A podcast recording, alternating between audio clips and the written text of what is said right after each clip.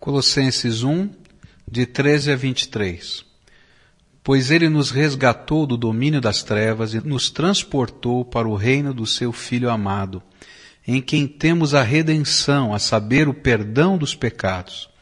Ele é a imagem do Deus invisível, o primogênito de toda a criação, pois nele foram criadas todas as coisas no céu e na terra, as visíveis e as invisíveis sejam tronos ou soberanias, poderes ou autoridades. Todas as coisas foram criadas por Ele e para Ele. Ele é antes de todas as coisas e nele tudo subsiste. Ele é a cabeça do corpo que é a igreja.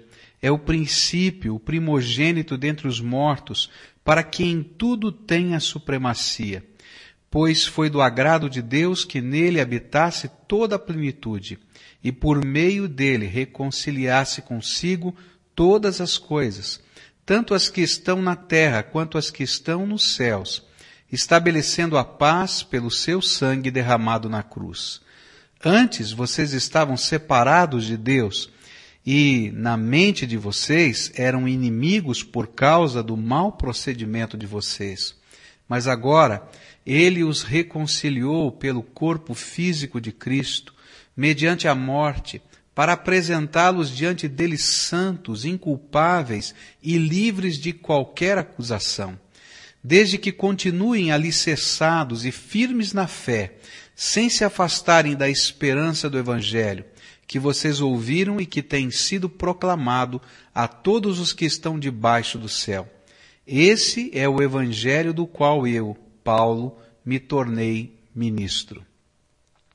Quais são os apelos da cruz de Jesus? Quando nós lemos esse texto, nós encontramos uma lista destes apelos. E a primeira delas, o primeiro grande apelo da cruz de Jesus para nós, é a reconciliação com Deus. É justamente isso que diz o verso 20. E que havendo feito a paz pelo sangue da sua cruz, por meio dele reconciliasse consigo mesmo todas as coisas, quer sobre a terra, quer nos céus. Há um apelo na cruz de Jesus. Quando nós olhamos para a cruz de Jesus, ou quando nos lembramos da cruz de Jesus, alguma coisa deve surgir no nosso coração. Algum sentimento deve produzir este símbolo em nós. E um dos sentimentos é o desejo de reconciliar-se com Deus. Quando nós lemos esse texto, descobrimos que Paulo mostra o poder deste apelo. E ele vai colocando uma série de argumentos. O primeiro deles, ele começa dizendo a partir do versículo 15 até o verso 19, quem é Jesus? Quem é o Cristo que morreu na cruz? Quem é esta, esta pessoa? E ele começa a dizer, olha, ele é a imagem do Deus invisível. Ele é o primogênito de toda a criação. E ele vai dizendo, pois nele foram criadas todas as coisas nos céus e sobre a terra, as visíveis e as invisíveis. Sabe o que que Paulo está dizendo? Aquele, aquela pessoa que morreu na cruz, o Cristo que estamos adorando, é o Senhor e o Criador de todo o universo. Sabe quem morreu na cruz por mim? Quem morreu na cruz por você foi o Deus eterno, Senhor e Criador de todas as coisas. Este morreu na cruz por mim. E quando eu fico pensando, quem é Jesus? E fico pensando que Ele morreu na cruz por mim. O Senhor eterno morreu na cruz por mim. Alguma coisa começa a mexer aqui dentro do meu coração. Disse um escritor a respeito da cruz que se a cruz não promover o constrangimento no coração de alguém para buscar a Deus, então nada mais poderá fazê-lo.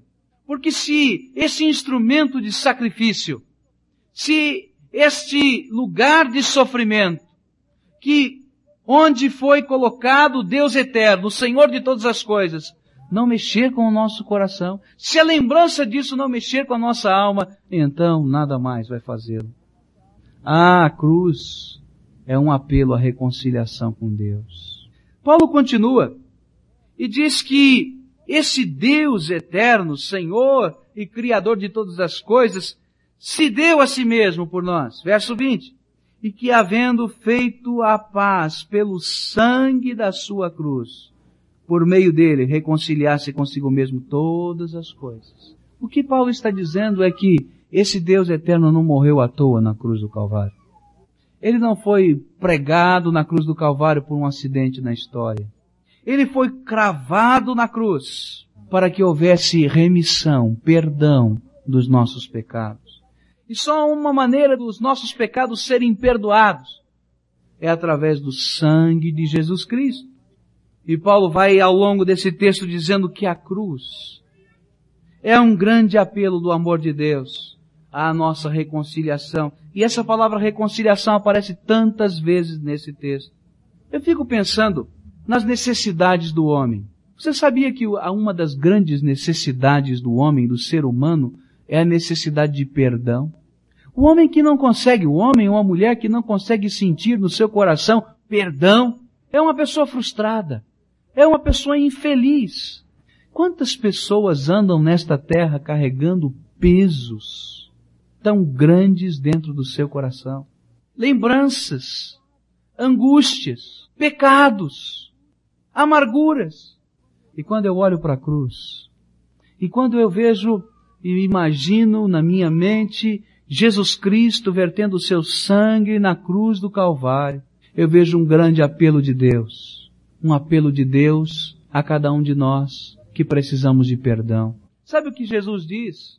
Olha, você homem culpado, você mulher angustiada, você ser humano carente, eu morri na cruz por você. O meu sangue vertido lá no Calvário tem um poder, o poder de apagar o pecado, de remir a culpa, de apresentar você diante do meu Pai, que é Deus. A cruz é um grande apelo à reconciliação. Reconciliação com Deus é perdão dos pecados, é perdão das amarguras e até das lembranças que às vezes carregamos dentro do nosso coração e que nos fazem tão mal. A cruz de Jesus é esse apelo. Quantas pessoas talvez estejam até distantes de Deus, carregando pesos, amarguras, pecados, e precisando de um toque de Jesus no seu coração. E às vezes estão procurando essa solução e essa resposta em tantos lugares diferentes e não têm achado. Quando aquilo que mais precisam é sentir este amor de Jesus que a cruz nos mostra. Esse amor de Cristo a ponto dele se esvaziar, estar entre nós e morrer por nós. Esse amor de Jesus de estar atento às nossas lamúrias às vezes. Esse amor de Jesus de olhar aquilo que está no nosso coração, que nos angustia, e dizer, filho meu, dá aqui na minha mão que eu quero arrancar.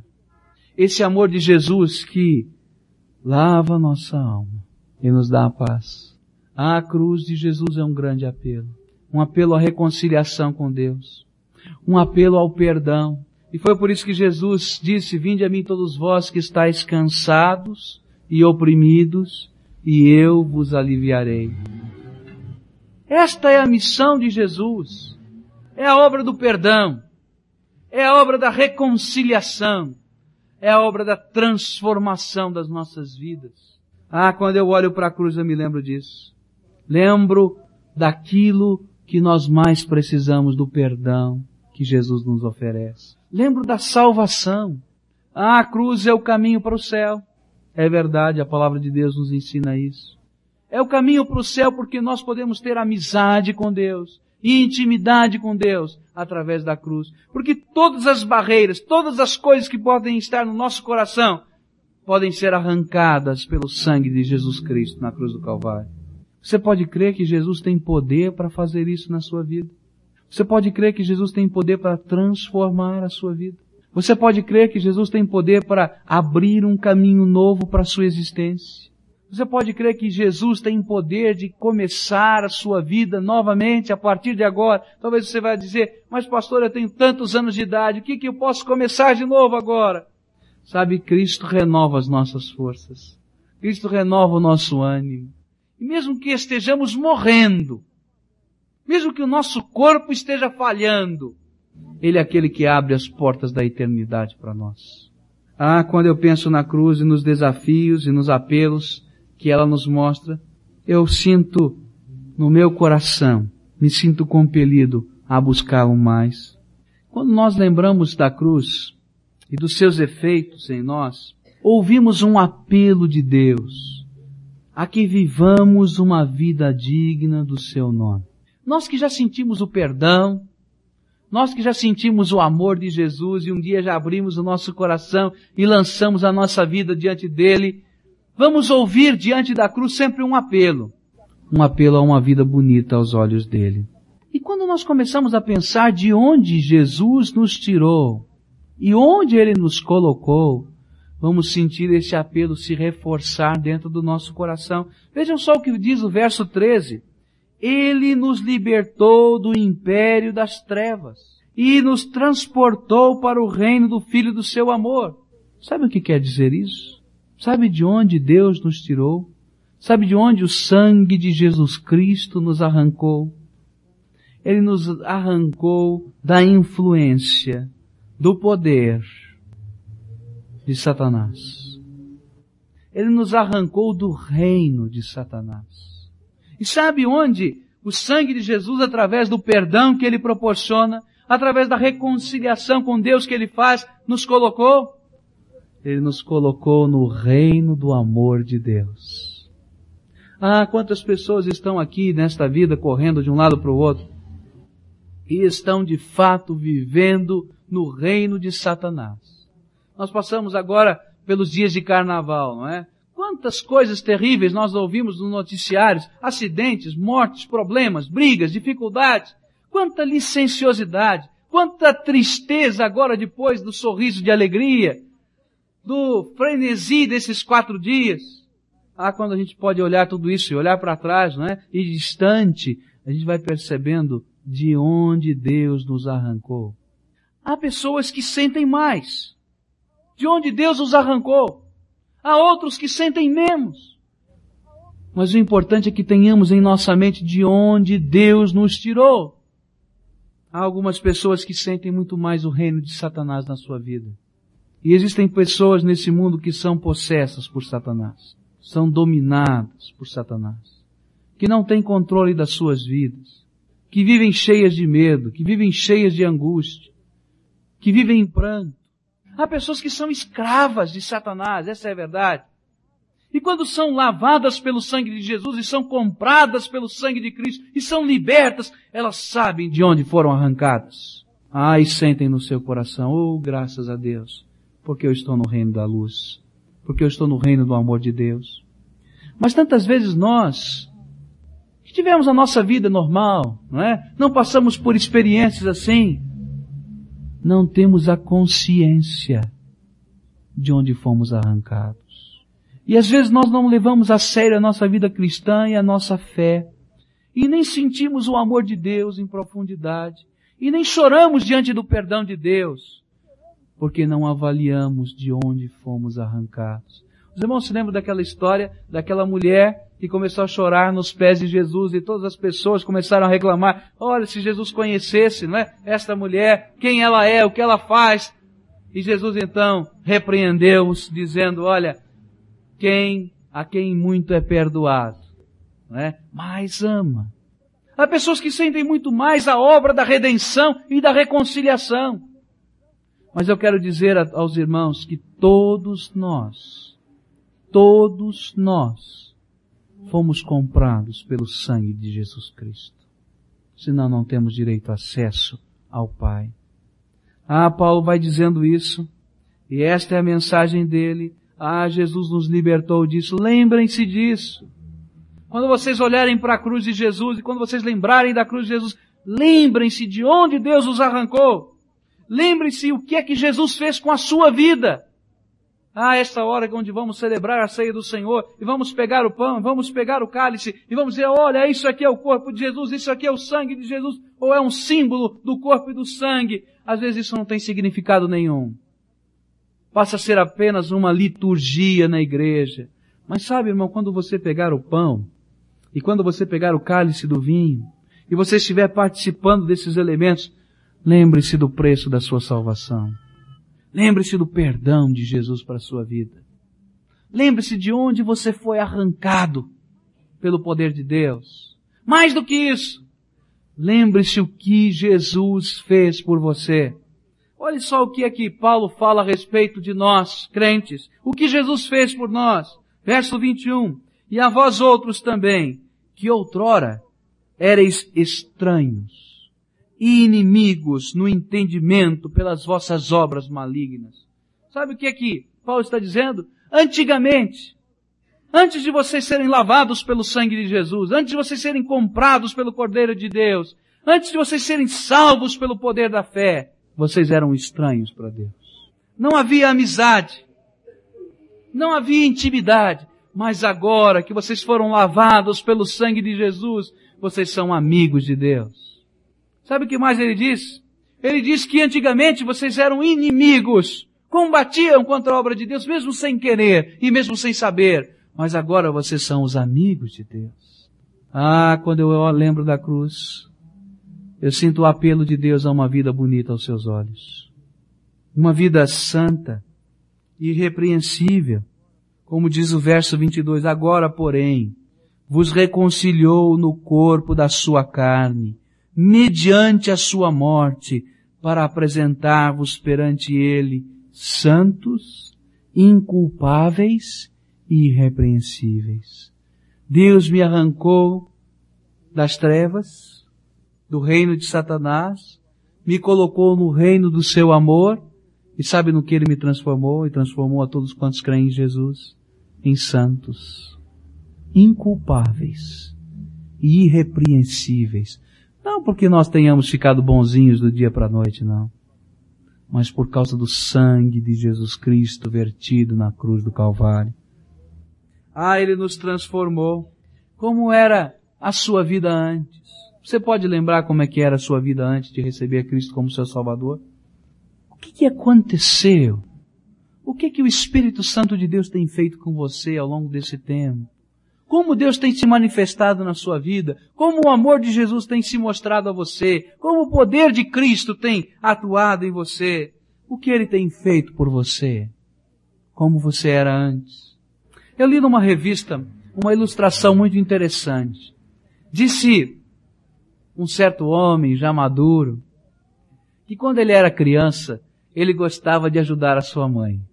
E quando chegava a hora do almoço, essa era a hora que ele mais gostava de ajudar a sua mãe. Ele gostava de pôr a mesa, de pegar o pão e colocar e cortar para ficar em cima da mesa, e ajudar às vezes até com os pratos que a mãe fazia. E então quando, ela, quando ele percebia que a mãe já estava se preparando uh, para preparar o almoço, para fazer o almoço, ele chegava perto e dizia, mamãe, eu posso ajudar a senhora? E ela dizia, pode meu filho, com alegria ela dizia isso.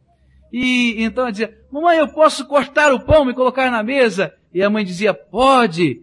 Mas então logo a mamãe dizia, mas você está com as mãos limpas? Então ele corria para lavar as suas mãos.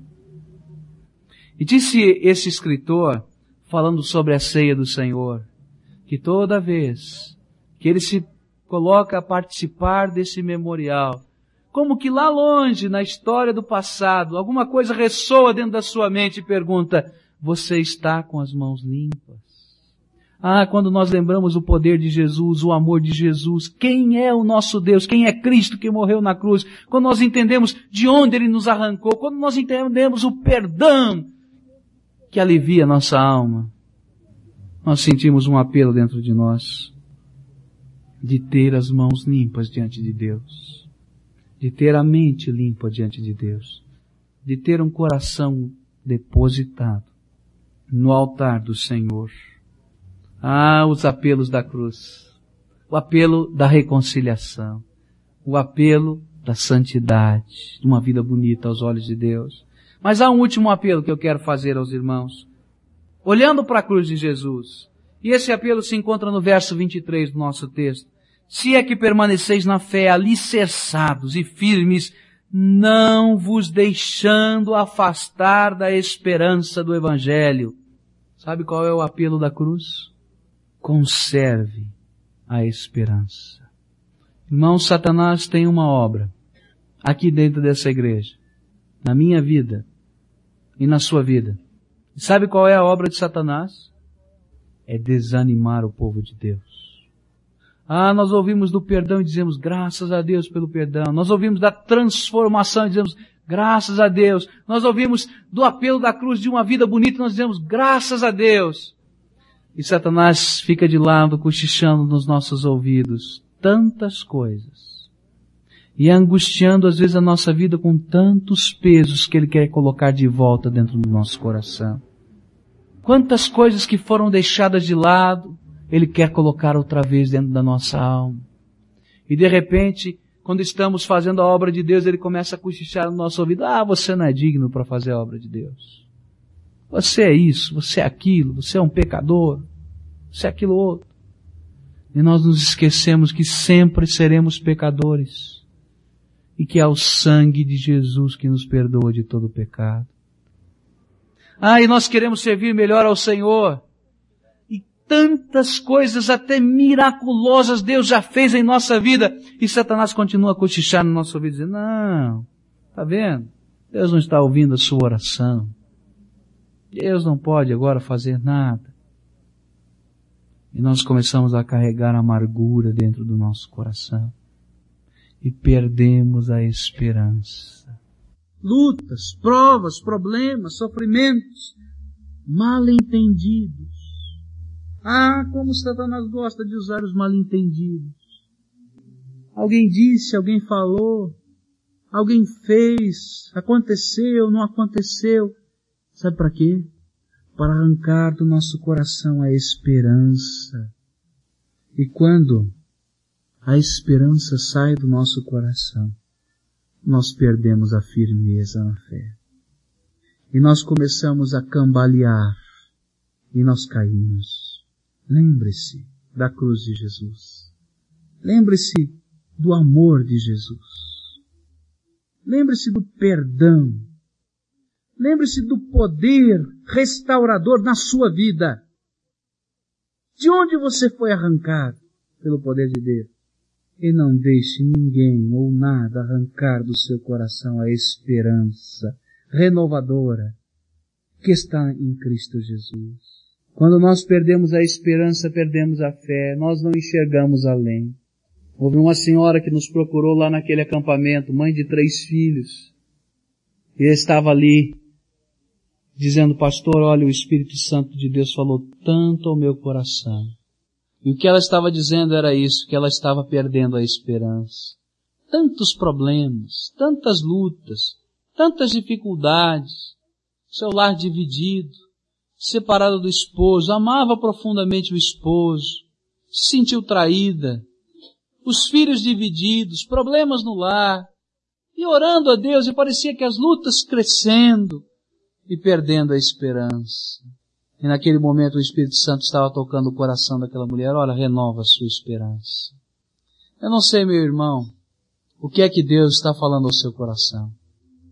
Talvez existam pessoas aqui que precisem do perdão de Jesus que estejam carregando pesos incríveis no seu coração, que precisam ser arrancados pelo sangue de Jesus Cristo. Talvez existam pessoas aqui que precisem da salvação, da vida eterna, que só Jesus pode dar. Talvez existam pessoas aqui que precisem reconhecer de onde foram arrancados, porque não estão dando valor a estas coisas. Talvez estejam pessoas aqui desesperançadas, desanimadas na fé. Ah, irmão, sabe? Os problemas existem. Mas quem é o nosso Senhor? Quem é o nosso Senhor? Às vezes nós reclamamos tanto, nós lamuriamos tanto e nós falamos tanto, quando o que precisamos fazer é dobrar os joelhos e clamar. Às vezes as nossas palavras desanimam a outros, quando o que precisamos fazer era caminhar em direção da vitória.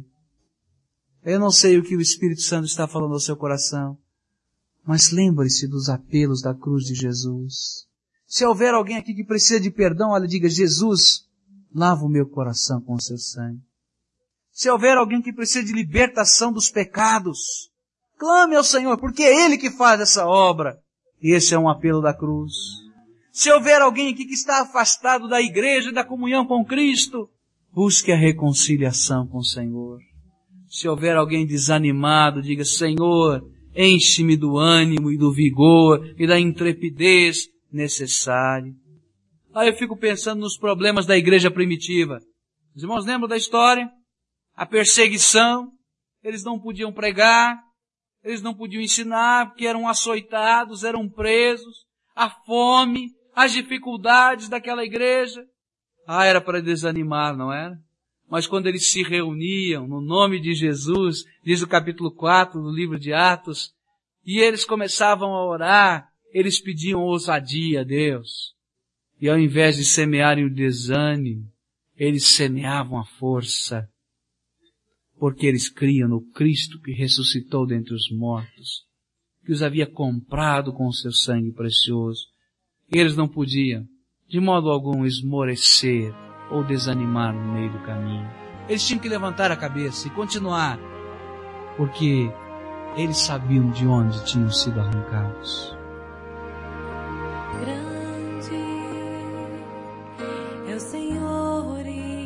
digno de louvor. Na cidade do nosso Deus, seu santo monte.